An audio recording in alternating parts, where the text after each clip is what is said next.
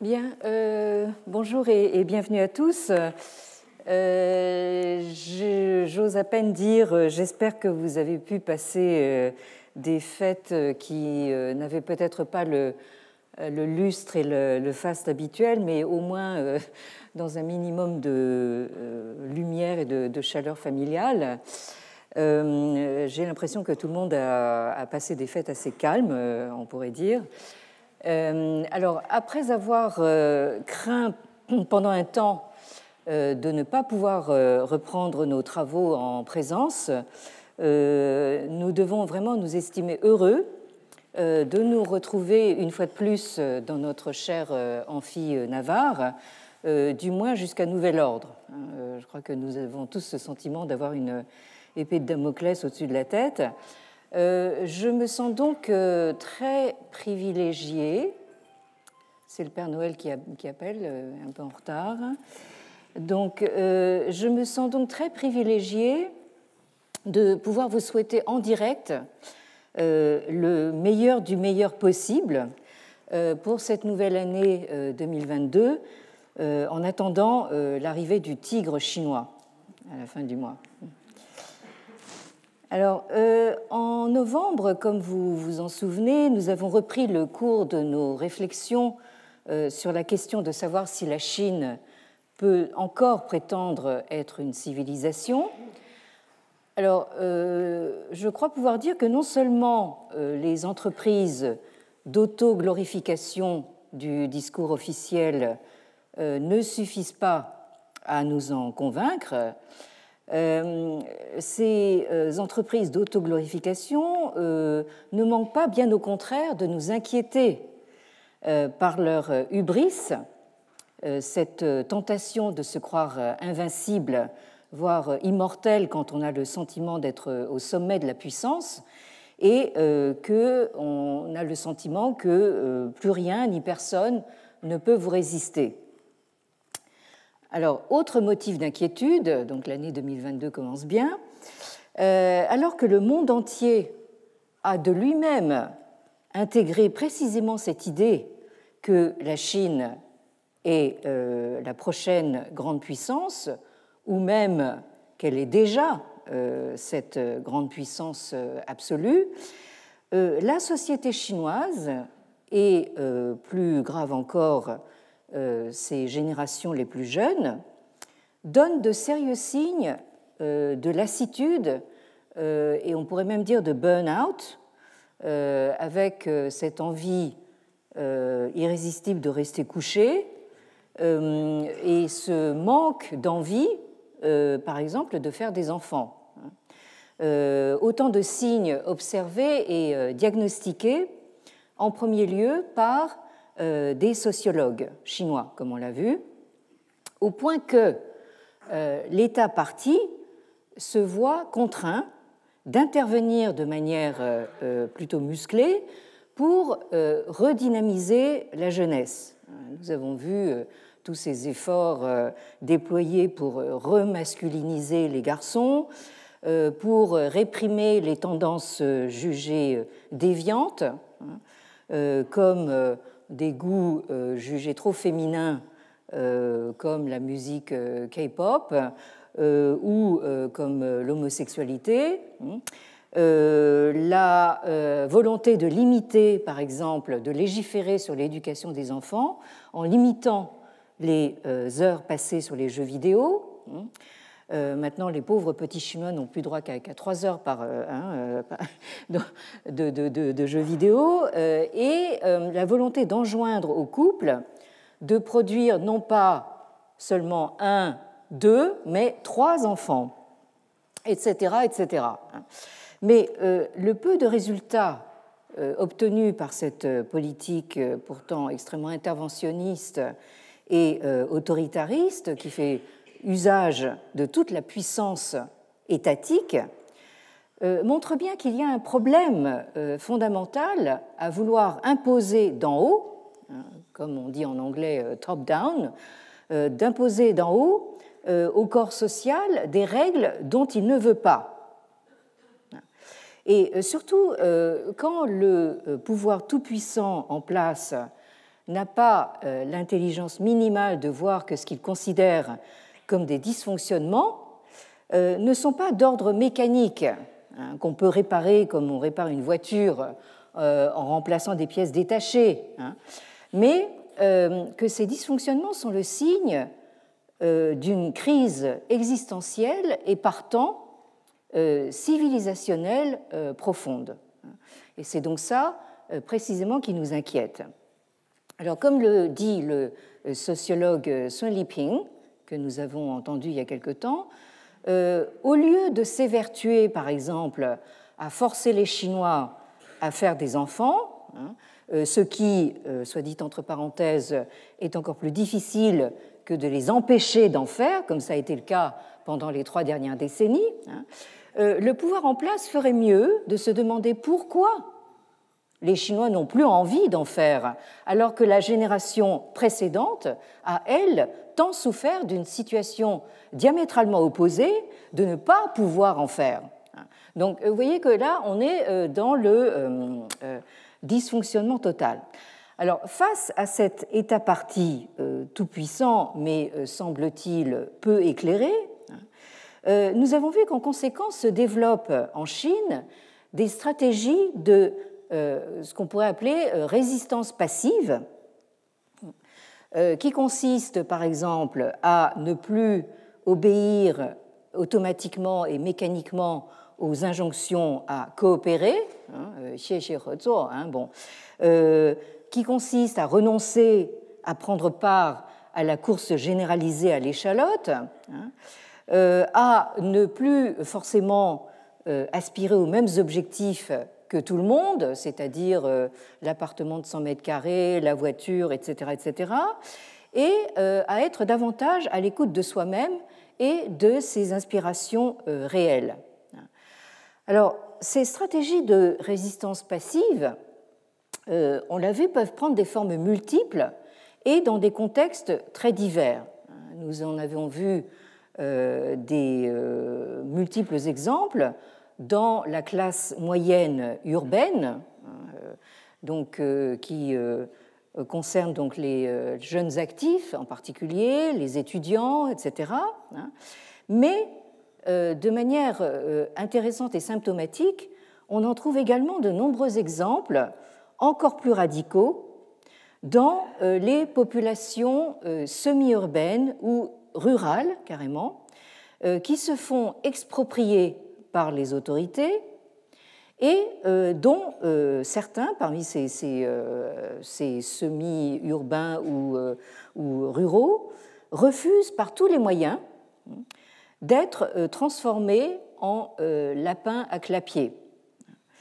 Alors, c'est le propos d'un film documentaire qui vient tout juste de sortir en salle, vous voyez, 5 euh, janvier, c'était hier, et que je vous conseille, on ne peut plus fortement, de vous dépêcher d'aller voir, euh, pendant qu'il est encore possible d'aller au cinéma. Euh, donc là, on commence par de bonnes résolutions. Hein, au lieu d'aller voir le dernier remake de West Side Story de Spielberg, allez donc voir ce, film et vous aurez d'autant moins d'excuses de ne pas vous y précipiter tout de suite, qu'il se donne tout près d'ici, à l'espace Saint-Michel, donc à côté de la fontaine Saint-Michel, et qu'il euh, dure à peine euh, une heure et demie. Hein. Donc même si ça ne vous plaît pas, vous n'aurez perdu qu'une heure et demie de votre précieuse vie. Hein. Bon. Alors euh, ce, film s'intitule donc Guangzhou, une nouvelle ère. Hein. Alors la nouvelle ère, c'est un titre dont on mesure l'ironie une fois qu'on a vu le film. Alors, ce film a été réalisé par Boris Schwarzman, qui est né en 1981, donc il, il, est dans la jeune quarantaine, qui est photographe et sociologue franco-argentin, hein, donc l'élément argentin a son importance ici, euh, il euh, mène des recherches à l'EHESS, l'École des hautes études en, sciences sociales, et il documente depuis le début des années 2000 euh, les conséquences sociales de l'urbanisation en Chine. Alors là, il me paraît important de vous citer un entretien qu'il a donné au périodique Traverse, hein, où il dit que ce film, c'est son premier long métrage documentaire. Et je le cite, En tant que photographe et sociologue, je documente depuis près de 20 ans le thème des expropriations en Chine. Il existe des films sur les expropriations de logements dans les villes en Chine, mais j'ai ressenti le besoin urgent de filmer les, expropriations euh, de terres à la campagne, hein, euh, comme une des raisons principales de la disparition rapide d'une société traditionnellement rurale. Un sujet aujourd'hui majeur au niveau planétaire et pourtant très peu documenté. Contrairement aux expropriations en ville, où les habitants sont juste déplacés dans de nouveaux immeubles, euh, l'expansion des villes sur les zones rurales force les ruraux à devenir du jour au lendemain de nouveaux citadins. Depuis trois décennies, c'est-à-dire les années 90, c'est-à-dire les années qui ont suivi le, euh, lancement de la réforme économique par euh, Deng Xiaoping, chaque année, environ 5 millions de paysans ont été urbanisés de la sorte in situ, euh, à telle enseigne qu'il existe maintenant une, expression consacrée en chinois, non min shang lo, hein, qui veut dire littéralement les paysans montent dans les immeubles, hein, c'est-à-dire qu'ils euh, sont envoyés perchés euh, dans les tours de HLM. Euh, en outre, les terres en Chine sont détenues collectivement. En forçant les ruraux à devenir des urbains, le gouvernement démantèle donc les dernières organisations collectives et, entre parenthèses, quasi démocratiques à la base de la société. Et ici, je pense qu'il euh, est euh, d'importance d'expliquer un petit peu de quoi, il s'agit et qu'est-ce qui est en train de se passer. Alors, il faut savoir que dans la Chine communiste, les terres rurales sont détenues collectivement par les membres de chaque communauté, euh, de chaque communauté rurale, sous forme de parts. Et la réquisition des terres s'accompagne donc d'une transformation des comités ruraux en comités de quartiers urbains. Et en devenant urbaines, les communautés rurales sont démantelées et les habitants se voient privés de leur droit d'accès à la terre. En ce sens, ils ne sont pas des paysans sans terre comme dans d'autres pays qui exproprient leurs paysans. Et là, je pense que Boris Schwartzmann euh, pense à l'Amérique latine par exemple, euh, mais euh, ce sont des nouveaux urbains. Or, en ville, l'État est le seul propriétaire du sol. Il cède des droits d'usufruit pour le bâti, mais il n'y a pas de propriété privée du sol. Donc, euh, si votre projet pour 2022 c'était d'acheter un appartement à Shanghai, hein, sachez que c'est en fait juste un bail euh, à long terme hein, euh, qui expirera au bout d'un certain temps. Donc vous n'êtes pas véritablement propriétaire de cet appartement que vous avez payé très cher. Bon. Alors, contrairement aux idées reçues et à l'histoire du développement du capitalisme occidental, les expropriations de terres à la campagne en Chine ne se font donc pas par privatisation, mais par une nationalisation systématique des terres des paysans. Seules les autorités officielles peuvent donc déposséder les paysans de leurs terres pour en faire un usage non agricole. Une fois que ces terres reviennent à l'État, ou plus précisément aux autorités locales, celles-ci peuvent en tirer des bénéfices énormes en cédant des baux d'usage temporaire. Et là, bien, sûr, c'est la porte ouverte, grande ouverte, à la corruption, bien sûr. Bon. Alors, euh, ce phénomène n'est pas prêt de s'arrêter car l'urbanisation est au cœur du financement des autorités locales, promotrices de la modernisation de la nation. Et pour rééquilibrer les différences économiques, on construit actuellement partout en Chine ce qu'on appelle des nouveaux villages socialistes Alors, du fin fond du Tibet aux plaines du nord-est, les paysans sont regroupés dans des nouveaux villages et bourgs censés accélérer le passage à l'urbanisation. Alors, lorsque cette politique a été lancée en 2006, elle prévoyait d'urbaniser 250 millions de paysans avant 2025. Donc là, vous voyez, euh, euh, cette troisième vague, non pas de la pandémie, mais de l'urbanisation en Chine, est actuellement en plein boom. Et ce, dont témoigne ce, ce documentaire. Mais euh, au-delà des enjeux économiques, l'impact politique est aussi profond pour ces communautés rurales.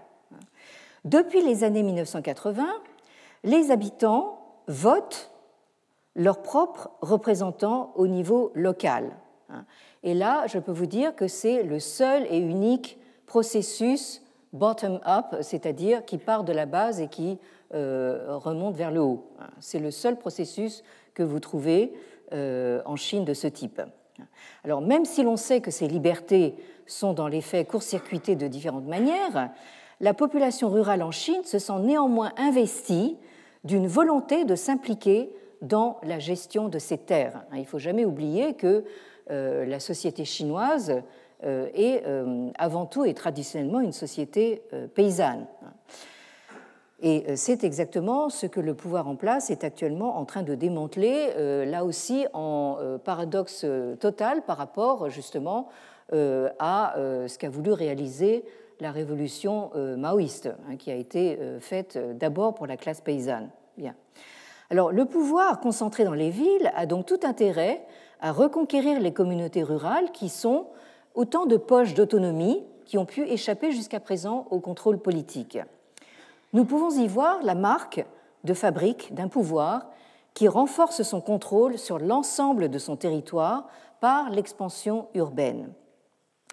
Et donc, euh, euh, Boris Fartman euh, conclut en disant J'ai décidé de réaliser ce film en immersion donc euh, avec une méthode anthropologique, hein, en quelque sorte, pour exemplifier, depuis l'expérience d'une poignée de paysans, un problème systémique qui secoue l'ensemble des campagnes chinoises.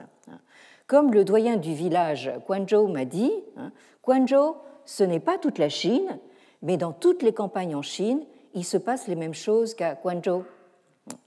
Alors, qu'est-ce qui se passe euh, justement euh, à Guangzhou? Euh, le film euh, commence in medias res. Hein. Euh, on suit, la caméra suit une femme, une jeune femme, sur un chemin qui est complètement envahi par les mauvaises herbes et qui mène à un champ de ruines. On voit donc des maisons effondrées, des tas de gravats, des détritus en tout genre.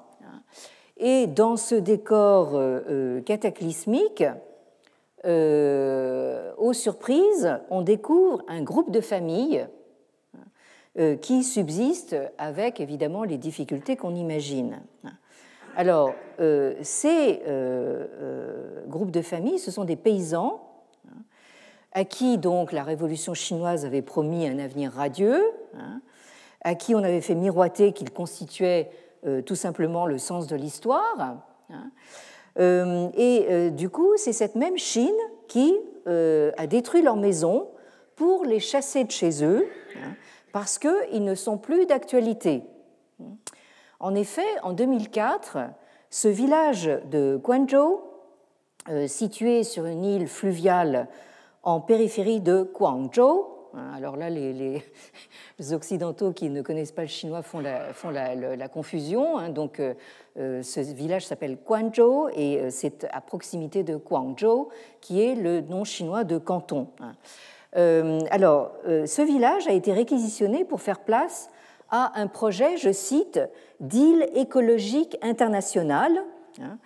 et en fait, de d'île écologique internationale, ce qu'on voit, ce sont des euh, euh, immeubles en béton, comme vous voyez là, euh, ce, charmant immeuble avec une architecture extrêmement imaginative, comme vous voyez, enfin, sur, le, sur lequel est marqué ce slogan, donc gagné par la qualité. Bon.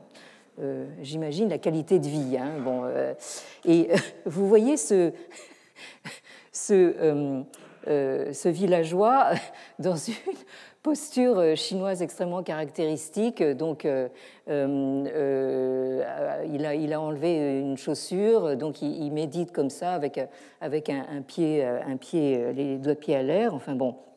Et évidemment, ça le rend tout à fait pensif, hein, ce, cette, ce paysage. Euh, et euh, donc euh, là où se trouvaient des terres cultivées s'élève maintenant donc cette île écologique et qui en fait d'écologie c'est que du béton avec des immeubles pour, pour riches et des hôtels de luxe. Alors pour tenter de se faire entendre, certains de ces paysans sont revenus vivre dans le dénuement le plus complet au milieu des décombres de leur village.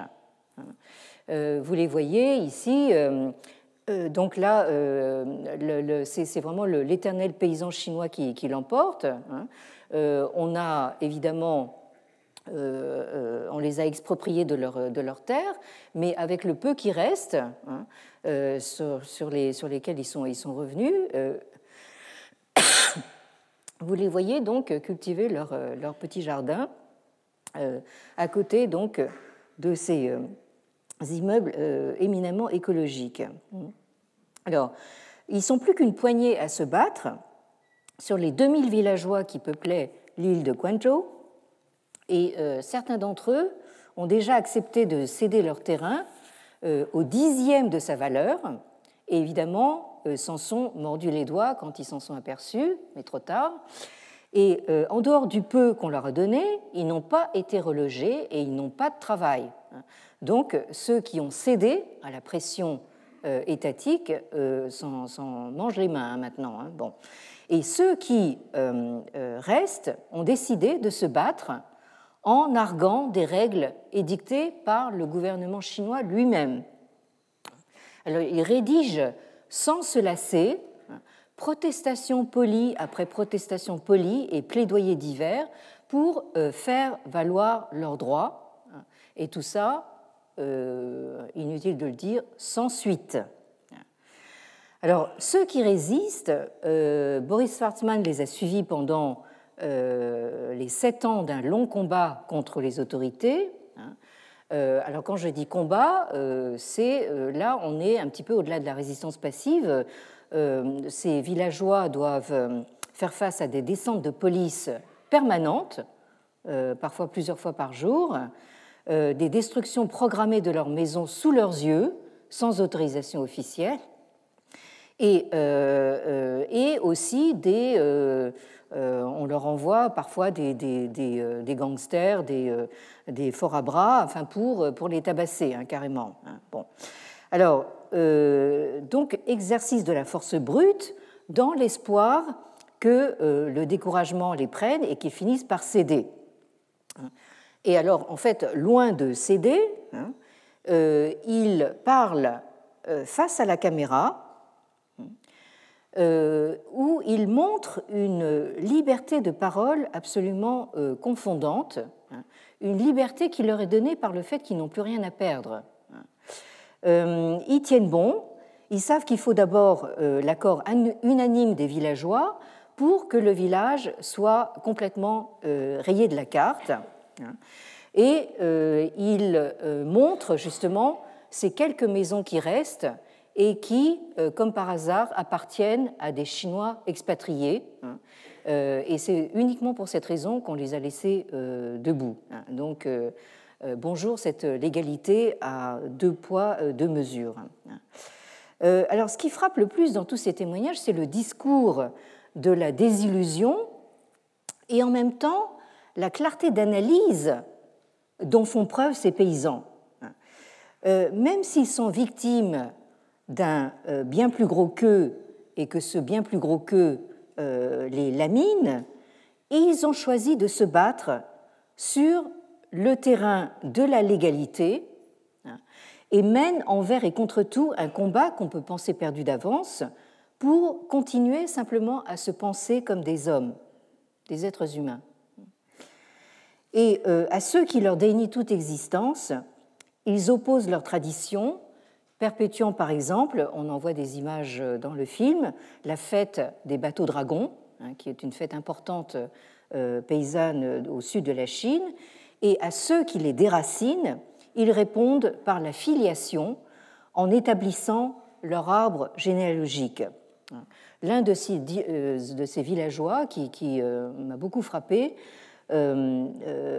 dit face à la caméra que l'État chinois, je, cite, cherche à effacer l'histoire et à briser les lignages familiaux.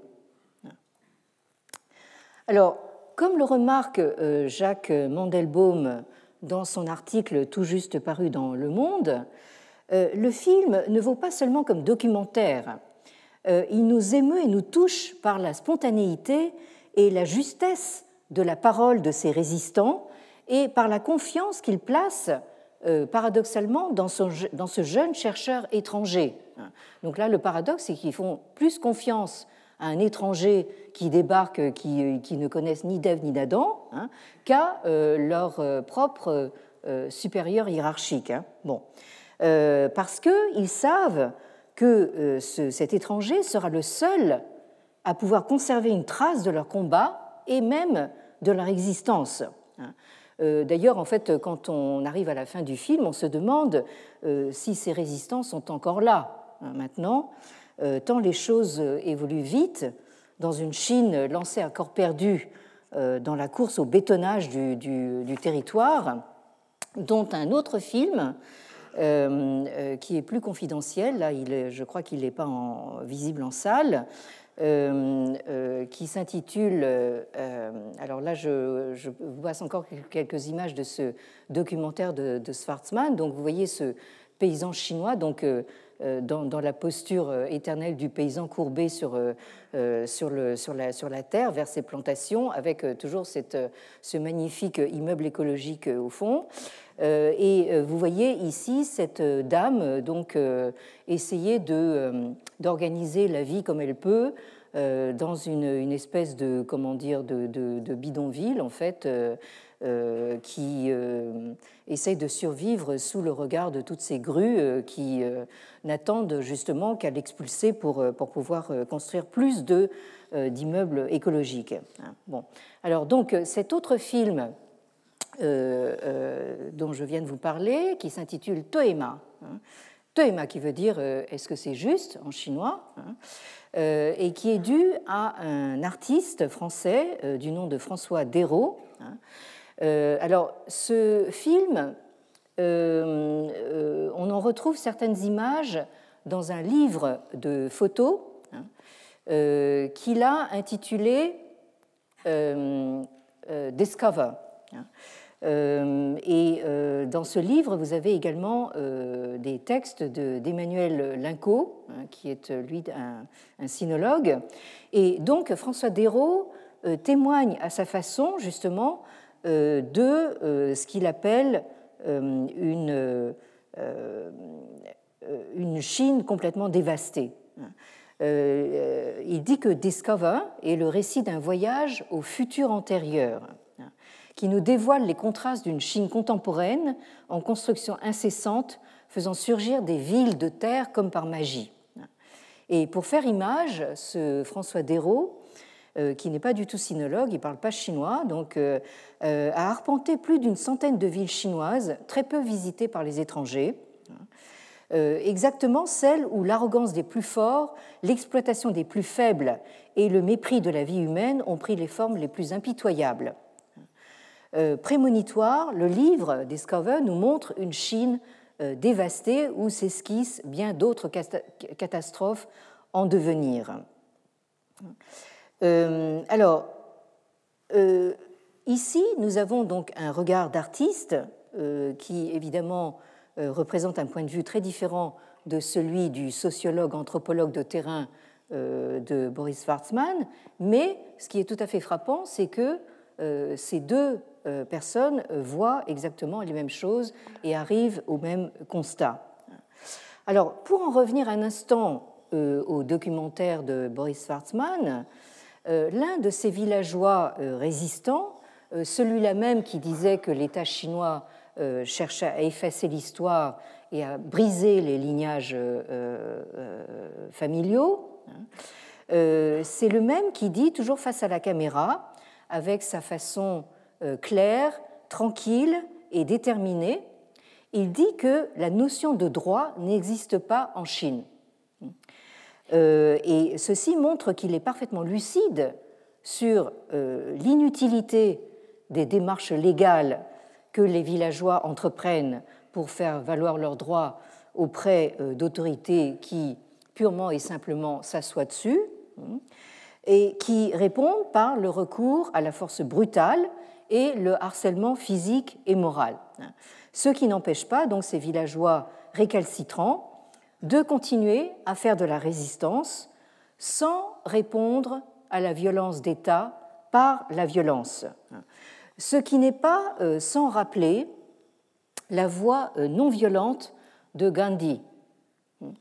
Euh, ce principe qui a été traduit en langue occidentale par la non-violence, le ahimsa, hein, c'est-à-dire le fait de s'abstenir de tuer ou de porter atteinte à l'intégrité physique ou morale d'autrui. Et euh, ce qui est tout à fait intéressant, c'est que Gandhi euh, euh, n'aimait pas justement cette expression de résistance passive hein, à propos de la voie qu'il proposait, hein, parce que la, ce, justement ce terme de passif hein, ne rendait pas compte de la forme active euh, de euh, son mouvement de protestation euh, civile. Et Gandhi était absolument convaincu qu'il combattait pour la vérité, et c'est pour ça qu'il a composé le, terme de satyagraha, qui est dérivé du terme sanskrit, donc satya, qui veut dire la, vérité, et agraha qui veut dire euh, donc euh, se saisir de quelque chose ou s'approprier quelque chose. Et euh, Gandhi donc était absolument convaincu que ceux qui pratiquaient sa voie du satyagraha ce était, alors là c'est son côté assez euh, disons, indien, on pourrait dire, euh, se, en fait, se, euh, rapportait, en fait, se mettait en, lien par là même avec une force morale supérieure et voire une force divine. Et pour lui, pratiquer le satyagraha, c'était une forme de force d'âme. Et dans un article de 1908, euh, Gandhi dit carrément que le satyagrahi, c'est-à-dire donc celui qui pratique cette voie, hein, euh, se libère de la peur hein, et euh, refuse de se rendre esclave des autres. Donc évidemment, le combat de Gandhi contre la colonisation britannique, c'est bien sûr à sa propre histoire, etc. Mais ce qui me frappe ici, c'est que nous retrouvons un petit peu le même type de comportement chez ces paysans chinois, hein, qui, euh, du coup, en fait, en euh, résistant de manière euh, non violente et en restant dans les limites de la légalité, hein, se libèrent de, la peur et refusent justement de s'aliéner complètement euh, en n'acceptant pas de devenir, comme je l'ai dit tout à l'heure, des euh, lapins de, clapier, mais en revendiquant donc leur, euh, leur humanité. Hein. Alors, cette observation de ce villageois chinois sur l'absence de la notion de droit en Chine hein, nous ramène directement à l'article de Léon van der Merch, disparu récemment, sur, lequel nous terminions euh, la dernière fois. Cet article qui s'intitule L'institution chinoise de remontrance, qui est paru euh, dans la revue Études chinoises en 1994, hein, euh, parle justement de ce que Léon van der Merch assimile à une forme de germe de liberté d'opinion. Hein. Mais bon, ça c'est assez vite dit. Hein. Euh, euh, le principe de remontrance hein, euh, dans l'histoire impériale chinoise, c'est d'abord le principe de l'accessibilité à la critique des décisions de l'empereur. Alors, ce terme de remontrance, il traduit donc le terme chinois tien, hein, que vous avez donc en, graphie un petit peu archaïque et en forme moderne en bas de la diapositive. Et euh, euh, sur lesquelles euh, se sont formées de nombreuses expressions synonymes telles que, que vous avez sur la diapositive tian zheng, hein, tian yi, etc., et qui se traduisent par la soumission de euh, euh, ce qu'on appelle des yi, hein, c'est la première expression sur la diapositive, qui sont en fait euh, des formes de mémoriaux adressés à, l'empereur. Hein. ce sont donc des, mémoriaux de remontrance adressés à l'empereur. Hein. Alors, Léon van der Merch poursuit en disant que ce qui caractérise la remontrance, au sens du terme technique chinois, c'est qu'elle met en cause l'autorité impériale. Et euh, par là, elle se distingue de la censure euh, que vous avez sur la euh, sixième ligne de la diapositive, qui, elle, la censure met en cause l'autorité administrative. Donc là, Léon van der Merch nous explique qu'il y a une distinction importante à faire, c'est-à-dire donc une remontrance qui est d'ordre moral hein, adressée euh, à l'empereur, à distinguer de euh, la censure hein, euh, qui s'adresse en fait au corps administratif.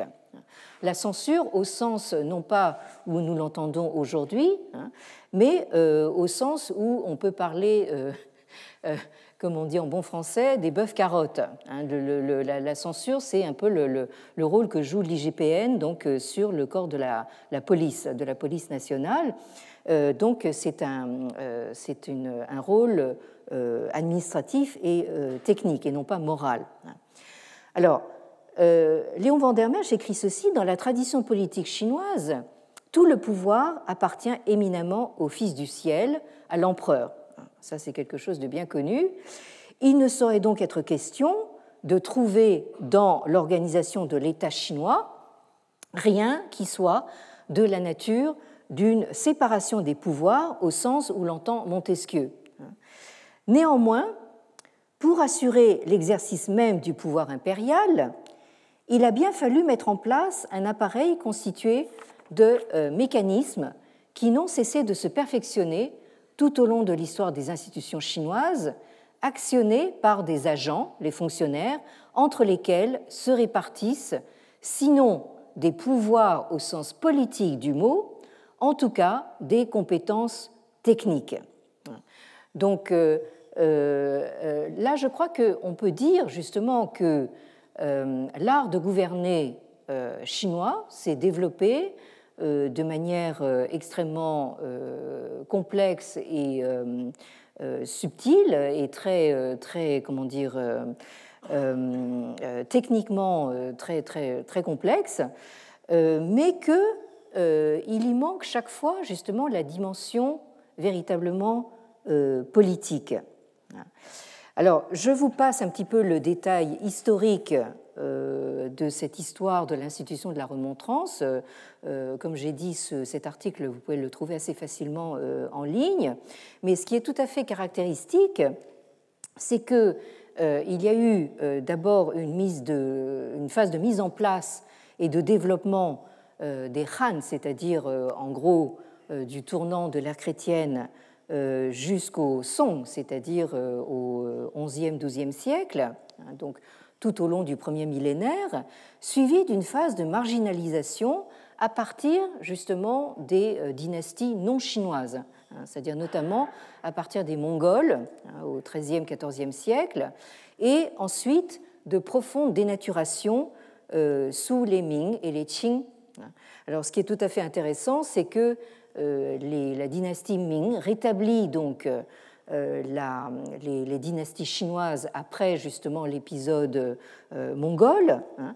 mais ce pouvoir chinois en profite justement pour débarrasser la, Chine non seulement des Mongols, hein, mais de tout ce qu'ils ont évacué justement de leur système de gouvernance. Les Mongols ont euh, mis de côté complètement cette institution de la remontrance, et donc les, Ming, en rétablissant le pouvoir chinois, ne l'ont pas, n'ont pas rétabli cette, institution. Donc vous voyez un petit peu comment euh, on peut euh, faire bon usage hein, d'une occupation étrangère. Hein. Bien.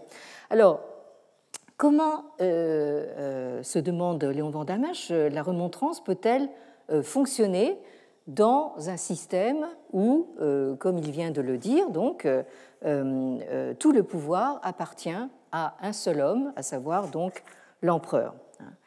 Alors l'explication, c'est que la remontrance permet l'expression au plus haut niveau de l'État des valeurs politico-sociales de référence sur lesquelles se fonde le régime impérial lui-même, c'est-à-dire sur des valeurs dites confucéennes, quand ces valeurs apparaissent menacées par une mauvaise politique. Et c'est la reconnaissance de ces valeurs par le pouvoir impérial qui fait accepter par celui-ci la contestation, c'est-à-dire l'admonestation ou la remontrance, à condition que celle-ci soit conforme aux principes qui légitiment la remontrance.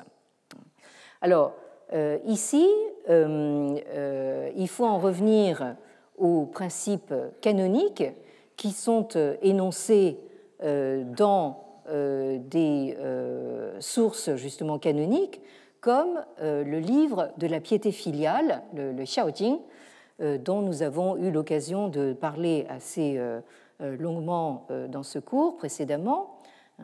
Vous avez au chapitre Tianzheng, donc de la remontrance, un euh, dialogue euh, supposé entre un disciple de Confucius qui s'appelle Zheng Zi, un maître Zheng, et, euh, et, le maître.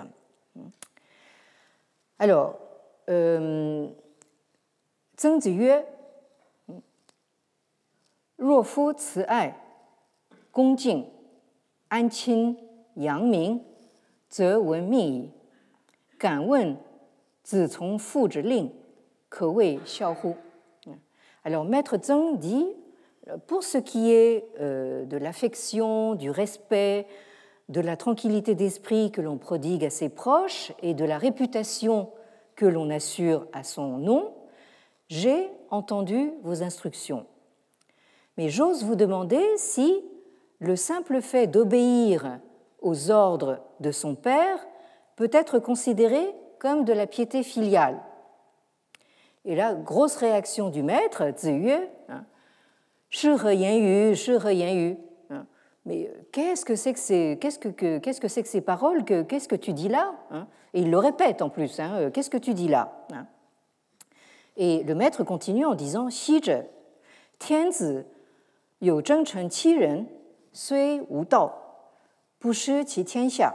Jadis, euh, autrefois, le fils du ciel, donc l'empereur, avait sept ministres pour lui faire des remontrances, euh, de telle sorte que même s'il, euh, ou même s'il était dépourvu de la voix, s'il s'écartait de la voix, de la voix morale, hein, c'est-à-dire même s'il se dévoyait au sens euh, propre du terme, il ne perdait pas l'univers, il ne perdait pas son empire.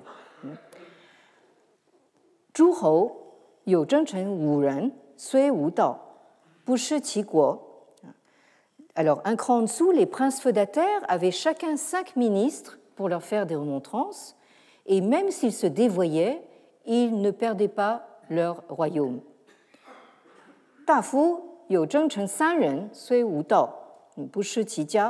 Les grands officiers avaient chacun trois ministres, donc on descend dans, dans la hiérarchie, donc pour leur faire des remontrances, et même s'ils se dévoyaient, ils ne perdaient pas leur famille ou leur clan. Et shi you zheng you, ze shen li ling ming. Si un simple lettré a un seul ami pour lui faire des remontrances, alors il peut être sûr que sa personne ne sombre, que, il peut être sûr que sa personne ne se départira pas de la bonne réputation. Fu yu zhengzi, bu yi. Si un père a un, fils pour lui faire des remontrances, alors il peut être sûr que sa personne ne sombrera pas dans ce qui est contraire au juste, hein, c'est-à-dire ne sombrera pas dans euh, l'immoralité.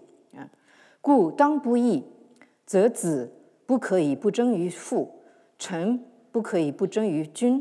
Ainsi, confronté à ce qui n'est pas juste, à ce qui, est contraire à la morale, un fils ne peut pas ne, peut, ne, ne peut pas ne pas admonester son père et un ministre ne peut pas ne pas admonester euh, son prince. Autrement dit, c'est un devoir absolu, un devoir moral absolu.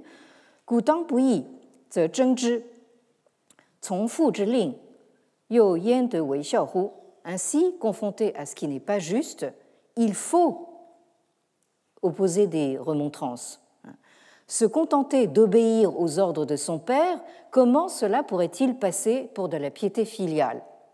Autrement dit, l'indignation euh, de Confucius, hein, euh, euh, devant la, remarque de, de, son disciple qui dit ben, finalement la piété filiale, ça consiste tout simplement à obéir aveuglément aux ordres de son père. Hein, comme ça, on est, on est en règle, on est tranquille. Ben non, en fait, c'est pas ça du tout. Hein. Euh, euh, un fils vraiment filial et un ministre vraiment loyal se doivent justement de protester, de contester et d'admonester quand euh, c'est le, principe du droit, du droit moral, qui est en jeu. Et on finira là-dessus pour aujourd'hui. Hein, assez de Chinois par, par séance, vous allez me dire. Euh, je voulais quand même vous mettre le nez sur, sur ce passage du, du Mensus, du, du au chapitre 5 B18, hein, où là, euh, Mensus n'y va pas par quatre chemins. Hein. Bon. Qi Xuan Wang.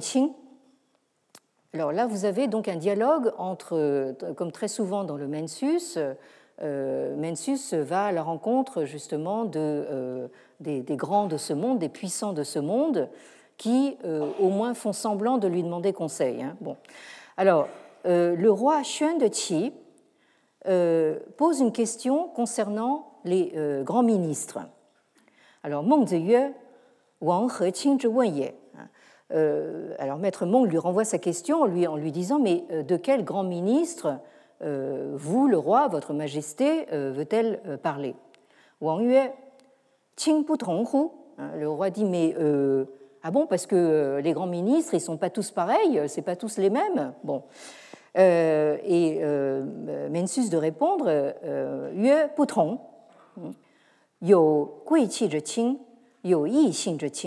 Alors, non, il y, en a de deux sortes. Il y a ceux qui sont de rang noble et qui ont un lien de parenté avec le souverain, et d'autres qui portent un nom clanique différent. Hein, donc euh, vous avez, ceux euh, qui font partie au fond du, clan euh, royal et, les autres qui portent un, nom différent. Alors Wang Yue, Qing Wen, Gui Qi Qing, le roi dit ben Moi, je, veux parler de ceux qui sont nobles et qui ont un lien de parenté avec le souverain. Alors, réponse de Mensus, donc Yue Jun you da guo, ze jian, fan fu zhi, fan fu zhi, er bu ting, ze yi wei. Mm. Alors, si le souverain commet des fautes graves, de grandes fautes, hein, ses ministres, ceux-là qui sont nobles et qui, euh, qui, sont proches de lui, doivent, ils, ont le devoir de l'admonester.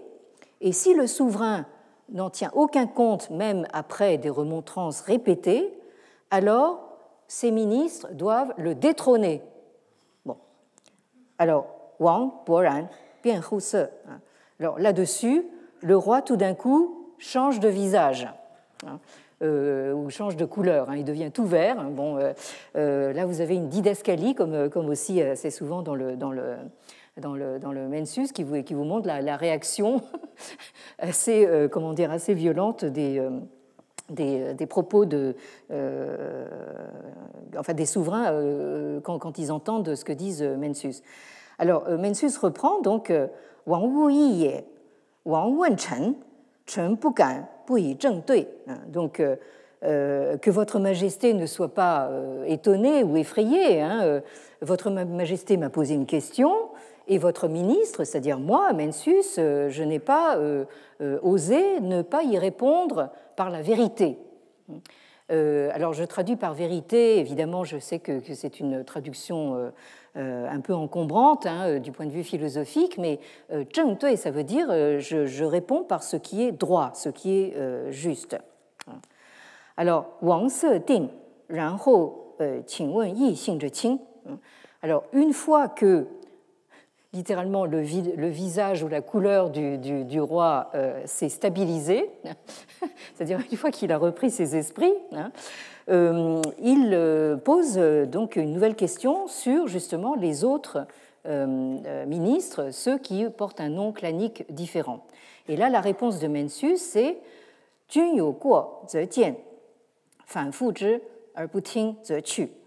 Alors, si le souverain commet une faute, hein, ces ministres-là euh, ont le devoir aussi de l'admonester, et si le souverain persiste à ne pas les écouter, après des remontrances répétées, euh, ils doivent tout simplement partir, hein, euh, c'est-à-dire quitter, quitter le, pays. Donc plutôt partir que de continuer à servir un souverain qui ne veut rien entendre. Alors, vous voyez qu'il ressort de tous ces textes que la remontrance, c'est fondamentalement euh, un euh, devoir, hein, euh, un devoir moral, hein, qui est donc à distinguer justement d'un droit au sens politique du terme. Alors, on va voir la prochaine fois justement que ce devoir peut aller justement à des extrêmes difficilement imaginables, mais ça reste que c'est un devoir moral et que même si on va jusqu'au bout du bout, ça ne devient pas quelque chose de euh, politique. Bien, euh, je crois que euh, je vous ai assez matraqué avec, avec le, du, chinois, donc nous reprenons notre propos la semaine prochaine, si le Bouddha nous prête vie et si le gouvernement nous autorise à nous réunir encore. Et donc, allez voir ce film dès que, dès que vous pouvez. Merci.